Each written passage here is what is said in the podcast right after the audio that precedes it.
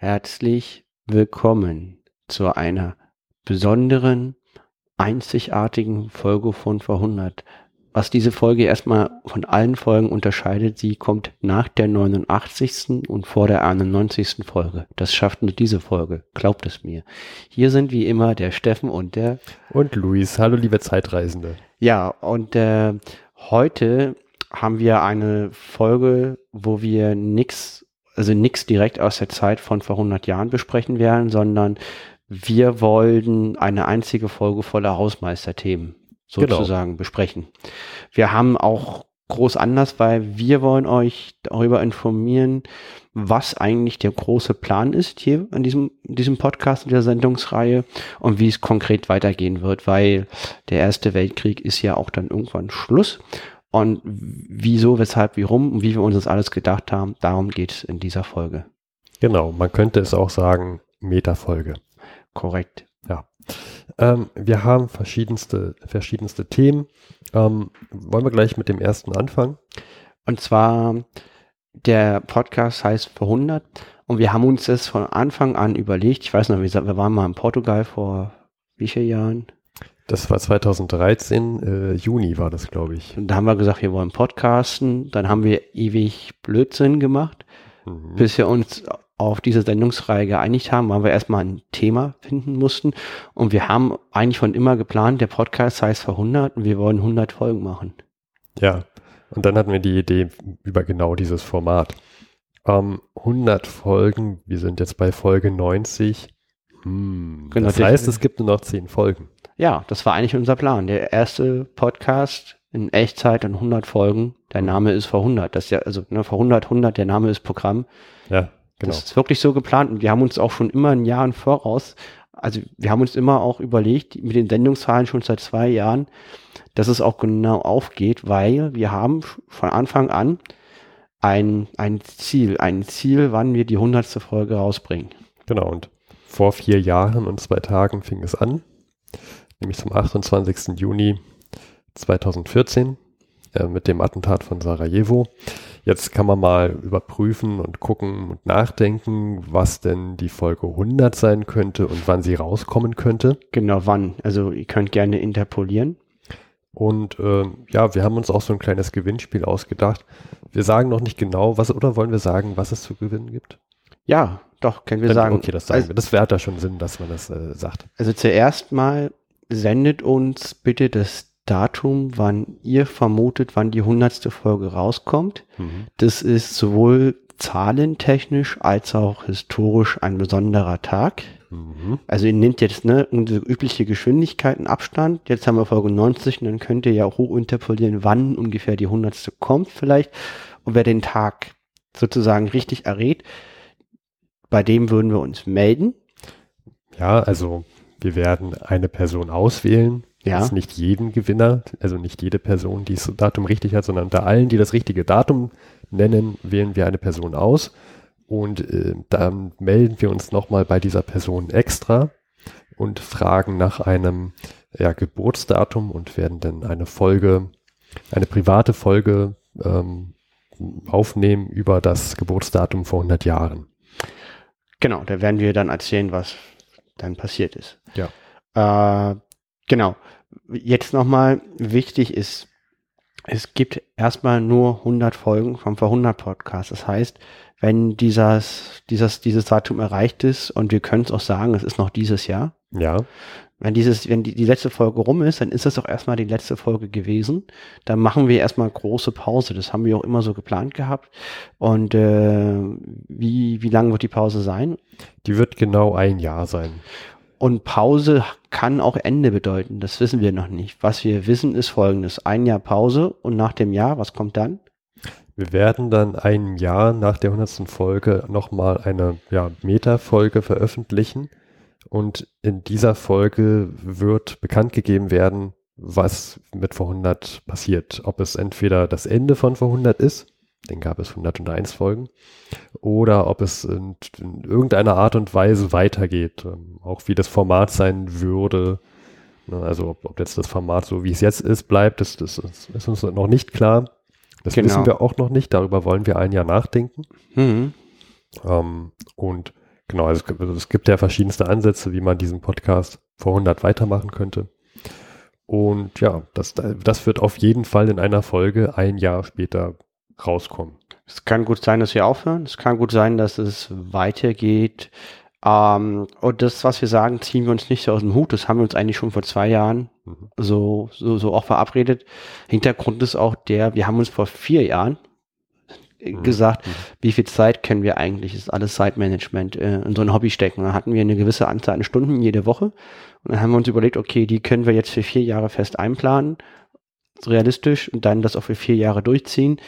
Ähm, danach muss man nochmal neu gucken. Also ich denke mal, zumindest für mich gesprochen, ich mache das super, super gerne. Mhm.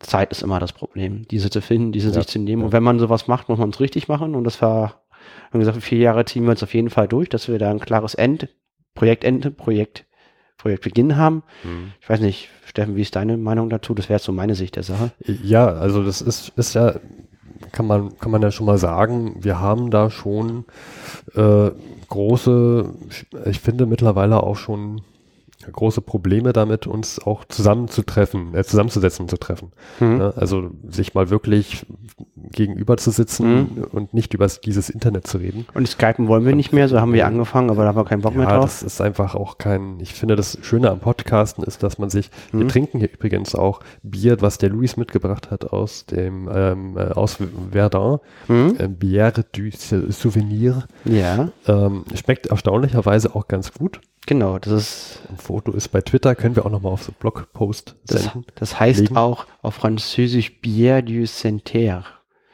Ja, Centenaire. Bière du Centenaire. Ich, alter Franzose. Ah. Cent heißt auf jeden Fall 100. So, das weiß ich noch aus meinem französischen Unterricht. Bière du Centenaire. Das heißt, wir trinken auch vor 100 Bier. Das haben wir auch vertwittert. Das ja. Bière du Centenaire. Äh, genau, Sprachkorrekturen immer an luis.100.de.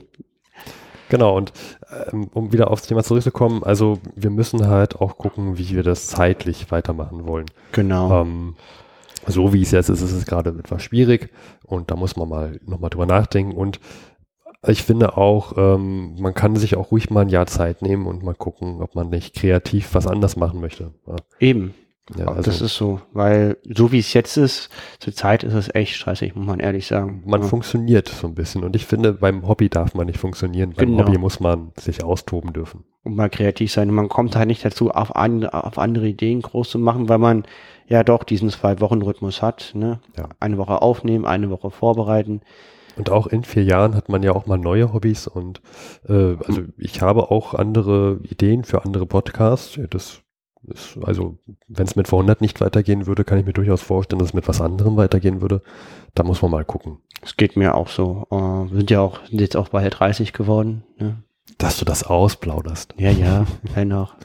ja, also das sind so alles Dinge. Hm? Ähm, ansonsten haben wir ähm, noch ein Thema, da ähm, kommen wir zu einem Kommentar. Ähm, zum Schluss der Sendung wollen wir nochmal auf ein großartiges Kommentar von unserem einem Hörer aus Estland ähm, berichten oder beschreiben. Ja, Peter, du bist gemeint. Wir haben, ich vermute, wir haben nur einen Hörer in Estland.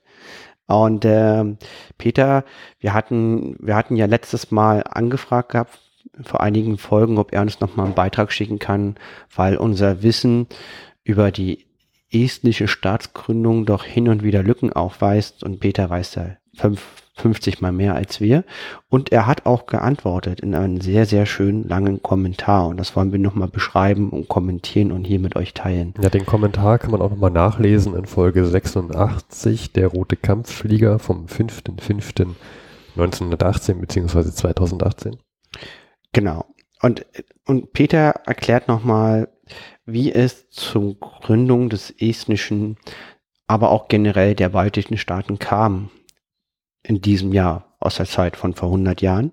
Hat auch nochmal äh, mit erklärt, wie damals so die Gebiete aufgeteilt waren. Genau, das waren nicht die heutigen Staatsgrenzen von Lett Lettland, Litauen, Estland, sondern das russische Reich hatte eigene Provinzen, die eben nicht diesen heutigen Ländergrenzen entsprachen. Mhm. Und ähm, Es gab, obwohl diese Gebiete zum Russischen Reich gehörten, schon immer eine deutsche Oberschicht.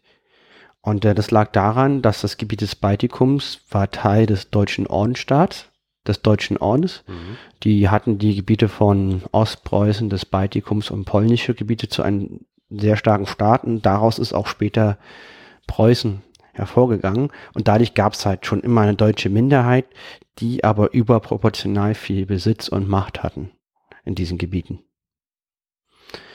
Und ähm, wenn man vor Ort ist, kann man noch viele herrschaftliche Gutshäuser der deutschen Barone und Ritter besichtigen. Wie gesagt, das ist alles das noch Information, die wir von Peter bekommen haben, auch im Kommentar zu lesen. Und ähm, diese beiden Deutschen, die waren noch immer sehr loyal zu Russland. Also ich habe mal von Tolstoi Krieg und Frieden gelesen mhm. und da gibt's auch, auch einige deutsche Offiziere mit deutschen Namen, die ihm aus dem Baltikum kamen und, und der russischen Armee gedient haben gegen Napoleon. Nur zu Beginn des Ersten Weltkrieges war das so, dass natürlich durch Nationalismus die, die, die Loyalität nicht mehr ganz so hoch war gegenüber den Zahlen als wie vorher. Ja, das haben wir auch in anderen Teilen gesehen, zum Beispiel, also Italien, Österreich, Ungarn hatten da ja auch ein großes Problem an der gemeinsamen Grenze, mhm. ähm, dass es da natürlich auch ähm, Personen gab, die sich eher zur anderen Seite jeweils hingezogen fühlten, aber in der anderen Armee kämpfen mussten. Genau. Und jetzt hatten wir 1917 den Frieden von Brest-Litovsk. Und äh, dadurch entstand ein Machtvakuum an der Ostfront. Wir hatten äh, Kritik, wir haben Kritik von Peter bekommen, unserem Hörer aus Estland, dass wir die Gründung des Staates Estlands zu vereinfacht dargestellt haben und das auch zu Recht. Er erklärt es nochmal ganz, wie es dazu kam. Also das gab diesen, den Frieden zwischen den deutschen Mittelmächten und dem russischen Reich und äh, dann war auf einmal diese, diese Jahrhunderte alte Zarenherrschaft weg über diese Gebiete. Und äh, jetzt gab es drei Gruppen, die in Estland sozusagen äh, agiert haben. Einmal gab es eine klassische Arbeiterbewegung, die den Kommunismus einführen wollten.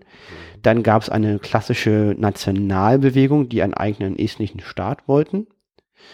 Und dann gab es noch diese deutsche diese, die, diese deutsche Minderheit, die einen Feudalstaat unter deutscher Führung errichten wollten. Ja, auch ein ganz interessantes Konzept, finde ich. Mhm. So zur damaligen Zeit. Also auch relativ rückständig, finde ich. Genau. Und äh, er sagt halt, dass dieser Feudalstaat ähm, eine interessante Fußnote der Geschichte ist, aber heute noch kaum beabsichtigt wird. In Estland gab es dann einen Landtag, er nennt es Marpeth. Äh, Litauen und Lettland gab es ebenfalls einen Landtag und der sozusagen riecht die Unabhängigkeit gegenüber Russland aus am 24. Februar 1918. Und äh, bereits einen Tag später, das war mir eben nicht bewusst und das hat Peter, hat mir Peter wirklich was beigebracht, was ich vorher nicht kannte, sind die Deutschen in Estland einmarschiert. Die Regierung wurde inhaftiert, umgebracht oder flüchtete ins Exil und jetzt kamen die deutschen Gutsherren, meist adliger Abstimmung, ähm, die Macht restauriert und wollten ähm, ein ans Deutsch angelehntes, ans Deutsche Reich angelehntes Fürstentum. Ja, ich meine, es ist ja auch aus deren Sicht, äh, es liegt etwas auf der Hand. Ne? Sie sehen, dass es dort was zu holen gibt, wahrscheinlich auch relativ mhm. einfach aufgrund mhm. der Unruhen. Also mhm. probieren Sie mal, was, was passiert, wenn Sie da jetzt einlaufen. Genau. Und sich einfach mal nehmen, was mit Gewalt, was Sie kriegen können. Und das Konstrukt wurde genannt das Vereinigte Baltische Herzogtum.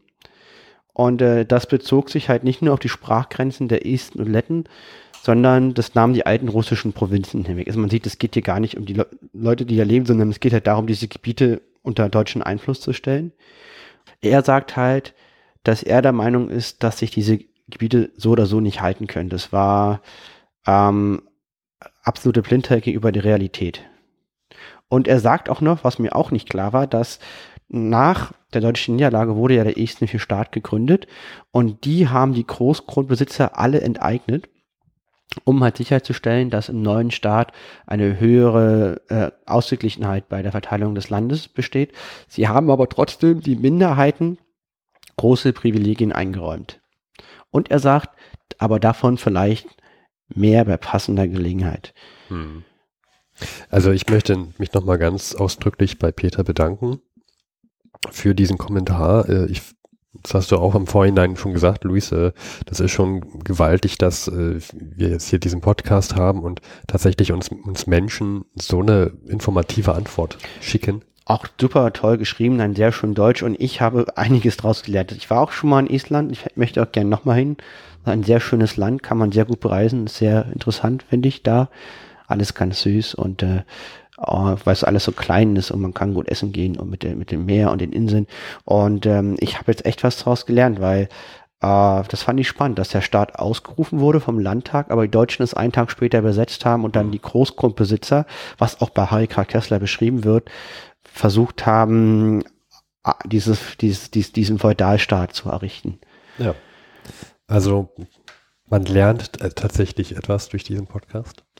Also Wenn ich habe auch nur bei uns beiden ist. Also ich habe was draus gelernt und ich, ich hoffe, dass es mir gelungen ist, das gut wiederzugeben und verständlich, was der Peter geschrieben hat. Gerne ja, selber nachlesen. Kann es ja nochmal nachlesen, wie gesagt, in Folge 86. Lass uns die Folge dann auch noch verlinken. Genau, und, und wie, wie ich von meinem Teil finde das super, super interessant und berichte gern auch nochmal mehr drüber und äh, ja.